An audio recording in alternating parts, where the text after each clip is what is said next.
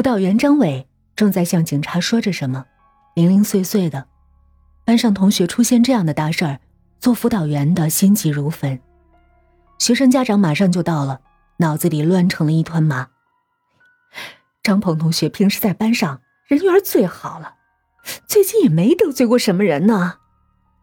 医生在病历上记录道：患者，男，二十二岁，不慎被百分之九十八的浓硫酸烧伤头部、额部，皮肤红肿、灼热、疼痛，皮肤变焦黑，并发急性肺水肿致呼吸衰竭。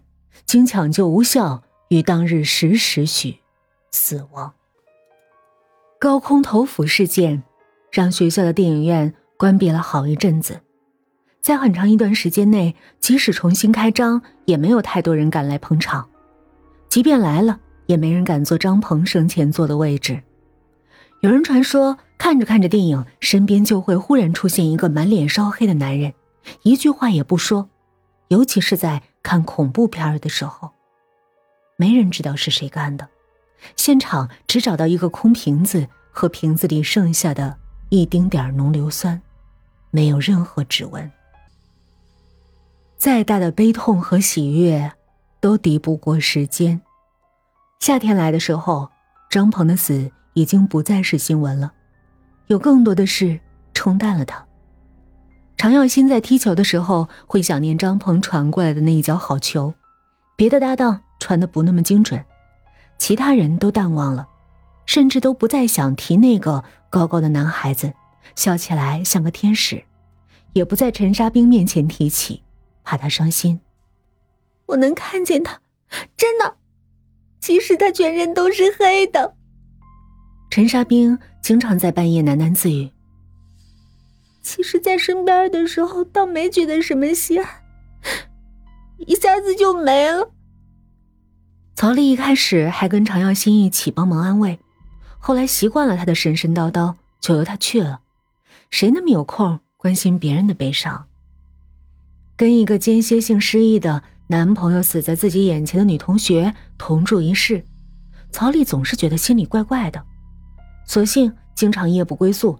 叫常耀新带着自己到学校旁边租间小屋子，城乡结合区，能看到绿色的蔬菜和鲜艳的瓜果。只是每天早晨要起得很早，坐常耀新的自行车去上课、放学。看着常耀新已经过耳的长发，回到小屋时，曹丽揪了揪男朋友的耳朵：“你这是想当猫王啊？留这么长的鬓角，吃完饭把头发理。”理发店就在租的房子不到一百米的地方，看起来像刚装修不久的。地上头发很少，理发师和洗头妹都闲着，一人一张晚报打发时光。常耀新只需要把头发剪短，理发师熟练的围上白布，剪刀飞快的上下翻动。曹丽在里面洗头，要洗面吗？洗头妹职业性的问道。曹丽觉得那洗头妹的手在自己脸上抚摸时，鸡皮疙瘩都起来了。你的手怎么这么粗啊？刮得我脸上疼。我们做洗头这一行都这样。洗头妹有点不好意思。洗发水多少有腐蚀成分，搞得这双手就跟种地的一样。哦，没关系。曹丽笑笑，伸手看外面的常耀新，怕理发师剪得太短。发型对于男人而言是很重要的东西，顺口问道：“你在这儿做多久了？”“哎，很久了吧？原来我们店可不在这儿，在格林春天那儿，生意好的不得了。真搞不明白我们老板为什么要搬到这儿，净做些大学生的生意，有什么意思？最多就看看帅哥。”洗头妹的技术熟练，按摩时曹丽几乎要睡着了。如果不是听到“格林春天”这四个字，格林春天是这个城市最豪华高档的住宅区，陈沙冰每个星期都要去一次。你们老板就是外面剪头发那个，看起来不错呀，你是不是可以近水楼台先得月？洗头妹的脸上闪过一丝红晕。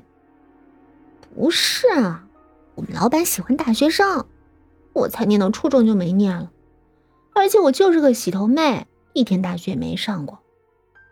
不过店开在这里也好，虽然生意一般吧，但我有空也可以到学校走一走，假装自己是上过大学的。